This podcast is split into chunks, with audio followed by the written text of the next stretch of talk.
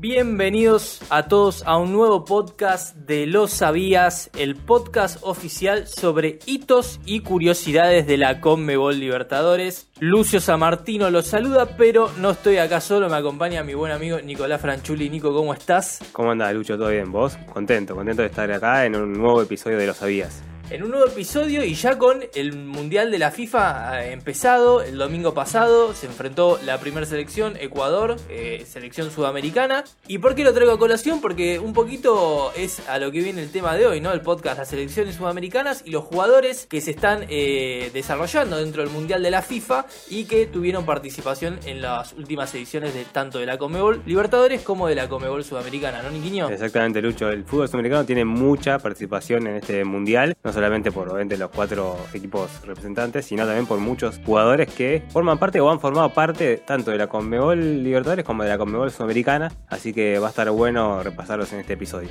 Por si hay algún despistado, Nico, ¿cuáles son los cuatro equipos sudamericanos que tenemos como representantes dentro de la Copa Mundial de la FIFA?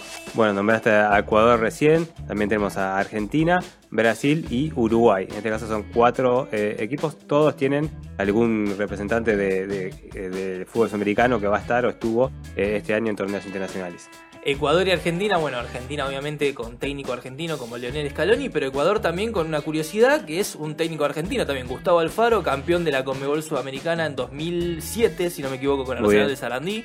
Eh, ahí ya empezamos con la primera curiosidad. Exacto, y aparte de esto que vos decís, ¿no? Todos tienen una historia en el fútbol sudamericano, todos jugaron acá, todos jugaron con Bebol, o la mayoría jugaron con Bebol Libertadores, con Bebol Sudamericana. Entonces, eh, que no te extrañe que los que están jugando la edición 2023 dentro de poquito estén en otro mundial, ¿no? Eso es lo lindo que tiene el fútbol sudamericano. Me encanta, me encanta. Sí, sobre todo Ecuador que tiene una selección con jugadores muy jóvenes, ¿no? Exactamente. Eh, vamos a ir arrancando uno por uno. Yo te voy a ir diciendo, los vamos a ir nombrando y después para el final dejamos como una especie de bonus track. Porque obviamente hay jugadores que si bien no, no jugaron la última edición, han sabido jugar la Comedor Libertadores y hasta ganarla, pero lo dejamos para el final. ¿Te parece si arrancamos por Brasil, lo que es con la Comebol Libertadores, Nico? Bueno, exactamente. Brasil, el equipo de, de Tite, tiene tres jugadores que jugaron la Conmebol Libertadores 2022 y que además fueron campeones. Hay dos que fueron campeones en esta edición, ¿no? Estamos hablando de Pedro, el delantero de Flamengo, que hizo 12 goles, además fue el goleador de la Copa y el mejor jugador del torneo elegido. Eh, una, una, copa increíble hizo. Eh, por eso se ganó el lugar en este último año, prácticamente. La, la, parte anterior de la, del proceso mundialista había estado Gabigol, más convocado que Pedro pero este año fue tan bueno que lo metió en el Mundial. Sorpresivo también la no convocatoria de Gabigol, un jugador que, bueno, eh, de las últimas tres finales que jugó Flamengo ha sido siempre protagonista haciendo goles, o sea, llamativo, pero bueno. Fue la elección que hizo Tite, o sea, llevó nueve delanteros y bueno, uno tenía que salir. La verdad que no podían ir todos. Eh, bueno, eligió a Pedro, que hizo un año increíble y que también se lo ganó muy bien en, la cancha y en la Copa Libertadores. Otro que también fue campeón fue Everton Ribeiro. Este jugador también hizo, eh, estuvo en todo el proceso de, de Tite en estos últimos años a pesar de ser un jugador un poco más grande, ¿no? Tiene 33 años, eh, mucha experiencia y además de haber sido campeón en la edición 2022, lo había sido ya en 2019, un jugadorazo. Y nos queda uno, ¿no? Si no me equivoco. Exactamente.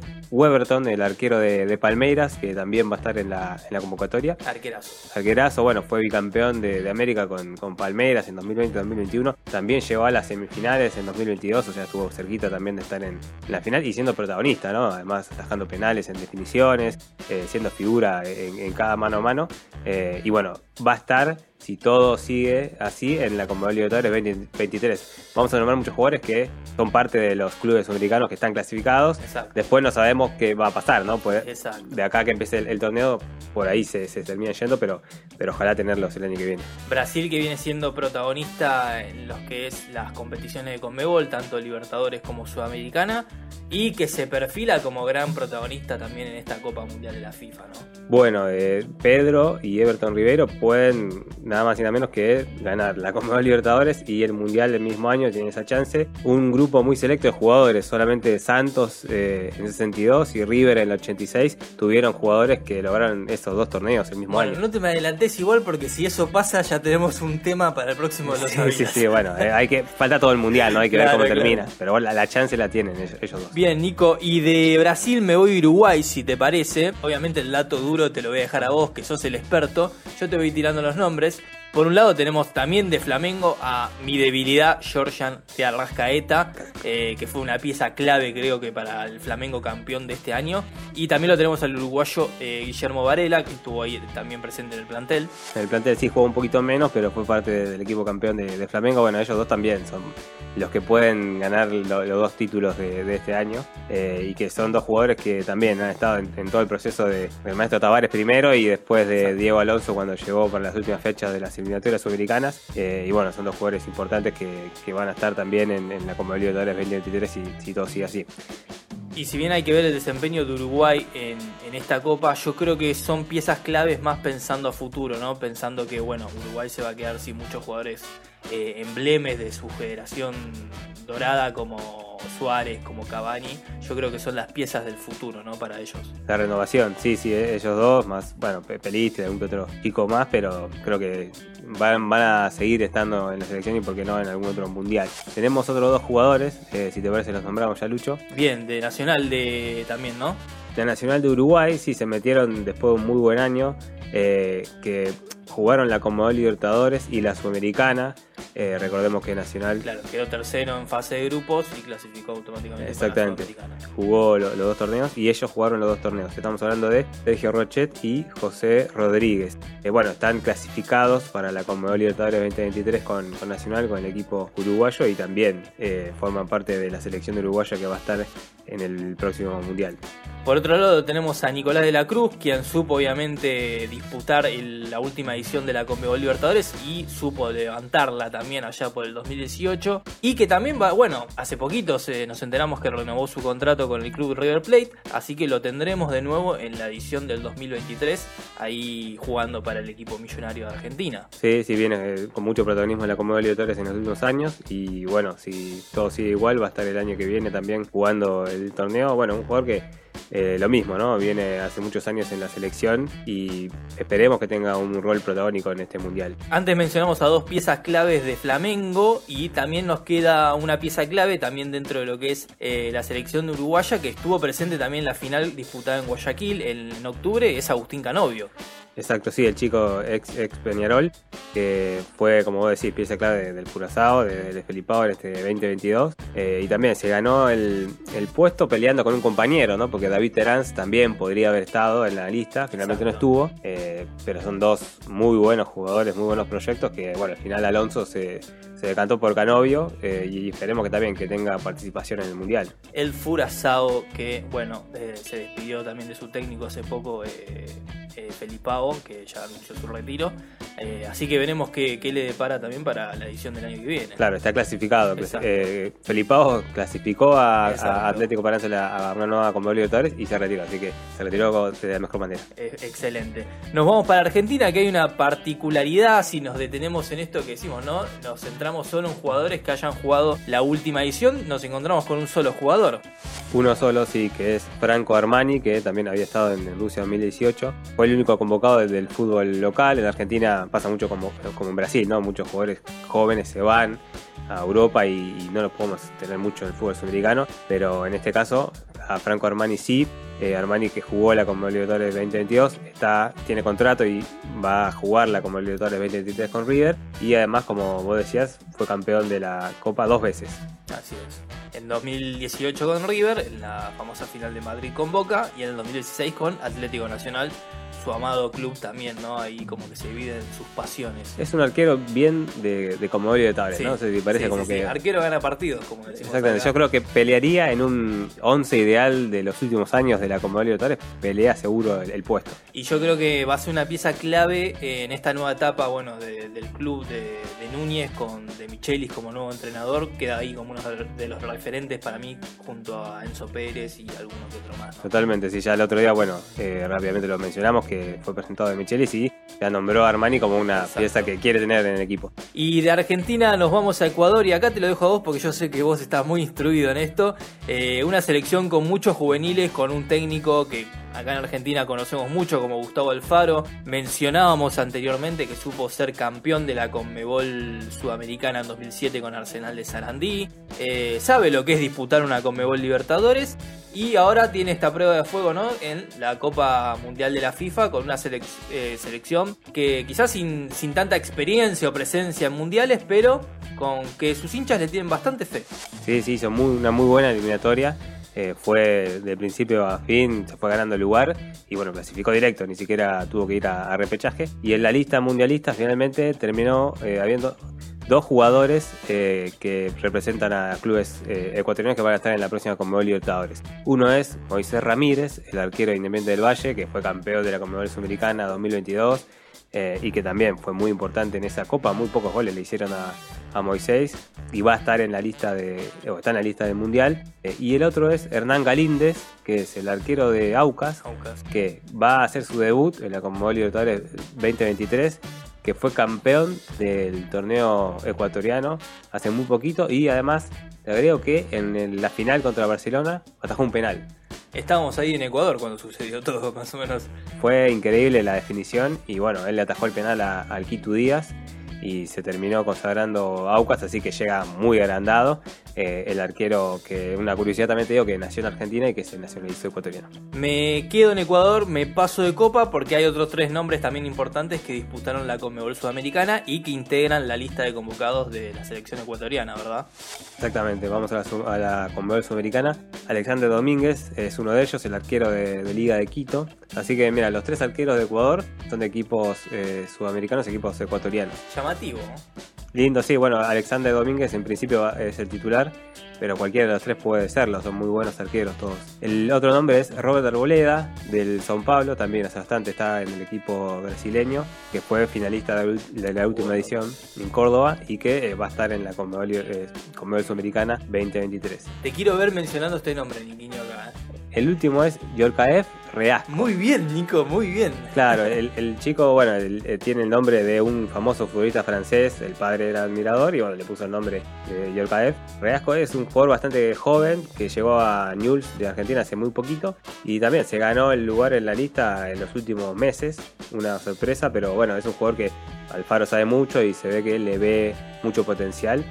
Y bueno, lo vamos a tener en la Conversación Mexicana 2023 con Newell. Bien, acá hicimos un extenso repaso de los jugadores que disputaron las últimas ediciones de ambas copas, tanto Libertadores como Sudamericana, y que están en la lista de convocados de sus respectivas selecciones. Pero como yo dije al principio, tenemos una especie de bonus track para cerrar este capítulo de Los Sabías. Y también vamos a mencionar, porque no podemos dejar de nombrarlos, a los jugadores que fueron alguna vez campeones de la Conmebol Libertadores y que estarán ahora disputando Qatar 2022. Por ejemplo, en el caso de Brasil, ¿a quiénes tenemos? Exactamente, porque no, no, será el mismo año, pero sí ¿Quién pudiera decir que en, su palmarés, en sus vitrinas, tiene la Conmebol Libertadores y el Mundial? Exacto. Veremos quiénes pueden repetir. Bueno, uno de ellos son eh, Neymar y Danilo, que fueron campeones de la Conmebol Libertadores 2011 con Santos. El famoso Santos de Neymar, como en algún momento fue el Santos de Pelé, el 2011 fue el Santos de Neymar. Un equipazo que terminó ganando la final contra Peñarol y el último partido, el partido de vuelta en el Pacaembu. Los goles fueron justamente el primero de Neymar y el segundo de Danilo, que son los dos jugadores que ya un poquito más grandes. Claro van a estar más experimentados, digamos, sí, sí, sí. no más grandes. Están totalmente en plenitud, son jugadorazos. Uno está en Danilo y Juventus, Neymar en el PSG y son jugadores eh, muy valiosos para Brasil. Otro de los que bueno ya habíamos nombrado es eh, Weberton, que fue campeón en 2020 y 2021 con, con Palmeiras. Bicampeón consecutivo, ¿no? 2020-2021. Algo histórico hizo porque realmente, bueno, Palmeiras había tenido una el sola El último había sido Boca, si no me equivoco, ¿no? Exactamente, sí, no venía sucediendo y, y bueno, con muy, un muy buen rendimiento y una, muy, una mucha, mucha injerencia del arquero, ¿no? Mucha injerencia de Weberton en ambas conquistas.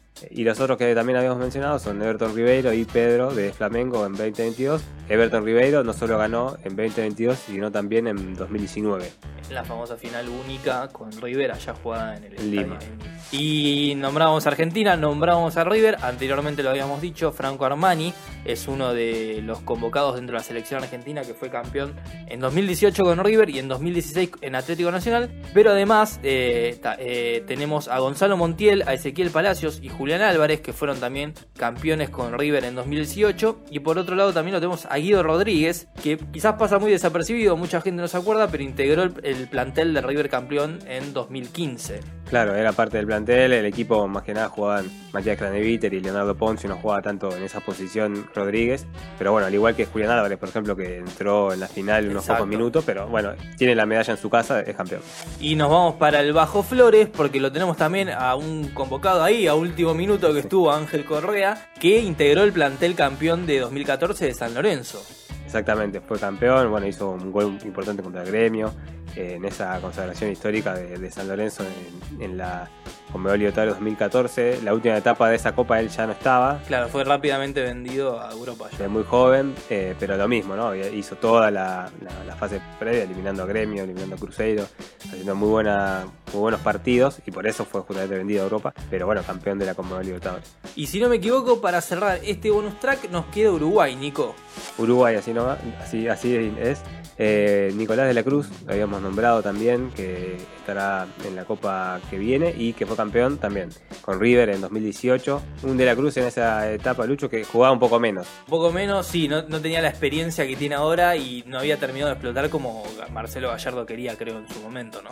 Claro, había llegado 2017, eh, un año antes a River y bueno, jugaba un poco menos de lo que de lo que juega hoy, pero también tuvo Hoy es una pieza injerencia. fundamental. No, hoy no puede faltar en River, me parece que para la- el torneo, para la Conmebol Libertadores que viene va a ser fundamental. Y eh, dos más que habíamos nombrado, ¿no? Joyan de Arrascaeta y Guillermo Varela, en 2022 ambos y en 2019 también de Arrascaeta.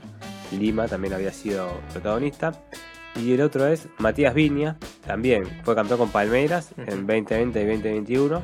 Después fue vendido al fútbol italiano, un lateral muy, muy bueno que, que se metió en la lista de, de Alonso.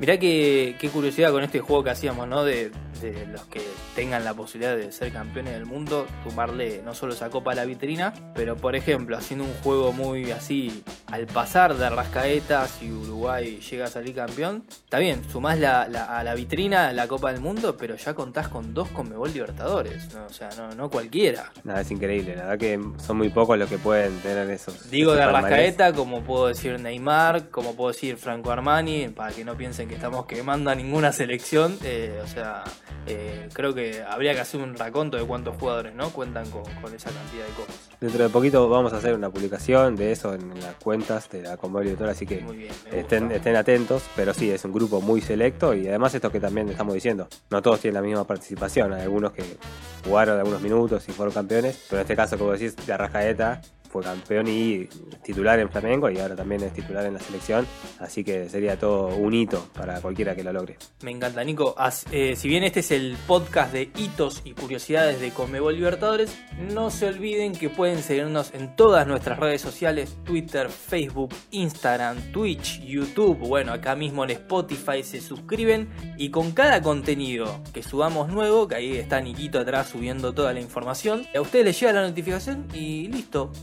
Ahí ya son los primeros en saber todas las novedades tanto de la Conmebol Libertadores como de la Conmebol Sudamericana. Nico, ¿la pasaste bien? Excelente, excelente. Y bueno, no solo obviamente muy entusiasmado con el Mundial, sino también con estas curiosidades que tienen que que ver con la Conmebol Libertadores, ¿no? Porque me parece que el fútbol sudamericano es muy importante en el fútbol mundial y acá se nota, ¿no? Cuando vos empezás a recorrer las historias de los futbolistas que hacen, que, que tienen injerencia e importancia en el mundial y decís, ah, son de acá, jugaron de acá, jugaron la Conmebol Libertadores, Conmebol Sudamericana y que hoy en día los que juegan la- las actuales pueden ser ellos los que estén mañana en el mundial. Y vamos a seguir muy atentos con lo que pase en el Mundial, con lo que pase con los jugadores sudamericanos dentro del Mundial, y porque de ahí pueden salir nuevos capítulos de Lo Sabías, y para que la gente nos pueda seguir escuchando y disfrutando.